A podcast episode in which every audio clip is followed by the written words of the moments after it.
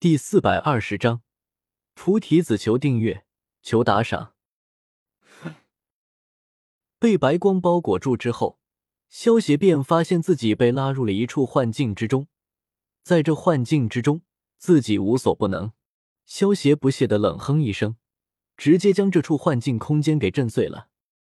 这菩提古树制造的幻境空间，就算是一般的斗圣强者，一不小心也有可能会中招。但是萧协的灵魂之力可是达到了地境，而且萧协又是写轮眼的拥有者，在他面前玩弄幻术，根本就是班门弄斧。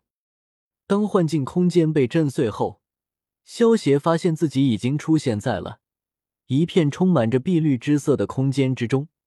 在这片空间之中，有一棵散发古老气息的菩提古树耸立着。不过，比起之前见到高达千丈的菩提古树，这棵菩提古树却缩小了百倍，只有十丈高。将我带到这里，你是有什么事吧？萧协看着眼前的菩提古树的说道。虽然这棵菩提古树没有诞生完整的树龄，但是萧协还是可以感知到它具有一些灵智。萧协话音刚落，菩提古树便摇晃了一下，一个光球从树干中飞出，漂浮在萧协的面前。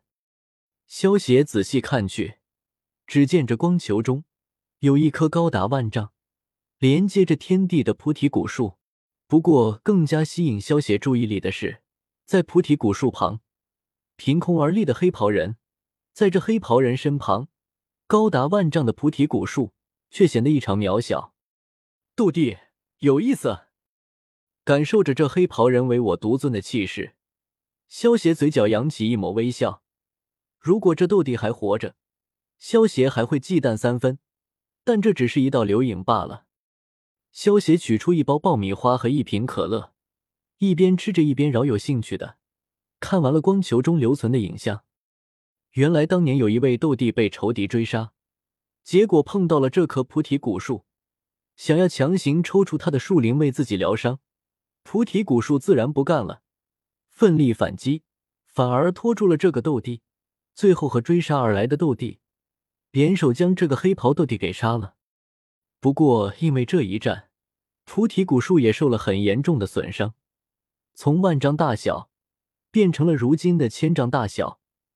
而且更严重的是，当初虽然那个黑袍斗帝被斩杀了，但是他的一丝怨恨的情绪却附身到了菩提古树身上，让菩提古树这么多年都恢复不了完整的树龄。而且由于这丝负面情绪的影响，菩提古树的仅剩的灵智也被影响，渐渐变得阴暗了起来。你是想要我帮你驱除这份负面的情绪吗？萧邪笑问道。哗哗哗！萧邪话落，眼前的菩提古树顿时晃了晃树干。如果我帮你驱除了这份负面情绪，你以后得跟着我才行。萧邪看着菩提古树，又拐道。哗哗哗！菩提古树顿了顿，又摇了摇树干，答应了下来。见到菩提古树答应了下来，萧邪的灵魂之力涌出，将眼前的菩提古树全都包裹了起来。以萧邪现在的灵魂之力，就算对上真正的斗帝，也能够一战。更何况只是一丝斗帝的负面情绪，在萧邪的灵魂之力的帮助下。菩提古树身上的负面情绪被完全驱除掉了。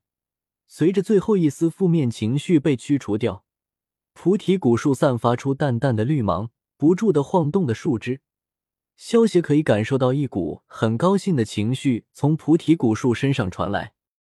好了，我把你身上的负面情绪给驱除干净了，你要按照约定跟着我离开了。萧协右眼中显露出万花筒血轮眼的图案。眼前的空间一阵扭转，将眼前的菩提古树收进了神威空间。随着萧邪的灵魂之力突破到地境，这神威空间的面积也扩大了，到了方圆万里。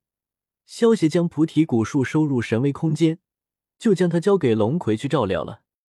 现在的神威空间已经俨然是一个独立的小世界，这里可比崇拜空间里有意思多了。所以萧协就将龙葵和伊卡洛斯他们全都安排到了神威空间中。至于小小这个小家伙，他是可以直接在神威空间和崇拜空间之间来回穿梭的。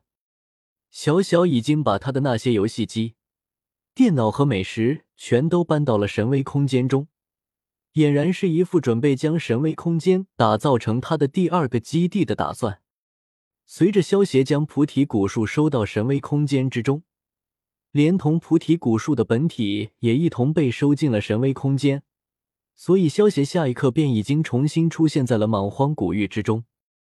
看着天色还早。萧协身形一闪，朝着莽荒古镇射去，在见闻色霸气之下，很轻松的便找到了曹颖他们三人。这三颗菩提子给你们了。萧协右手一挥，取出三个菩提子扔给了曹颖他们。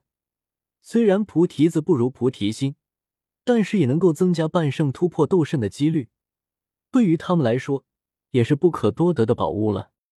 曹颖他们下意识的接过萧协扔过来的菩提子，看了看手中的菩提子，曹颖突然脸色一变，指着萧协叫道：“萧协，你该不会是故意甩开我们，然后一个人去找菩提古树了吧？”“哪有啊，我只是在外面随便转了一圈，然后碰巧发现了菩提古树，顺手拿了几颗菩提子罢了。”萧协摆了摆手道：“面对一本正经的胡说八道的萧协。”虽然名字萧协在说谎，但是曹颖他们也拿他没办法。丹坤和盛和两人对视了一眼，苦笑的摇了摇头。原本还想趁着这一次的莽荒古域之行和萧协打好关系，没想到还没开始就已经结束了。那现在我做什么？现在就回去吗？曹颖看着手中的菩提子，一脸纠结。虽然什么都没做就得到了菩提子。但是这种被人当做累赘的感觉，真是莫名的觉得不爽。你们先回去吧，接下来我还有些其他的事情，就不跟你们一起回去了。萧协说完，不理会曹颖他们的反应，自己撕开虚空，消失在了曹颖他们面前。可恶的臭萧邪！曹颖见到萧邪直接跑了，气得直跺脚。曹师妹，我们还是先回去吧。丹坤看了一下四周，对曹颖说道：“这菩提子可是不可多得的宝物，如果被其他知道了，可是有很大可能发生杀人夺宝的事件的。”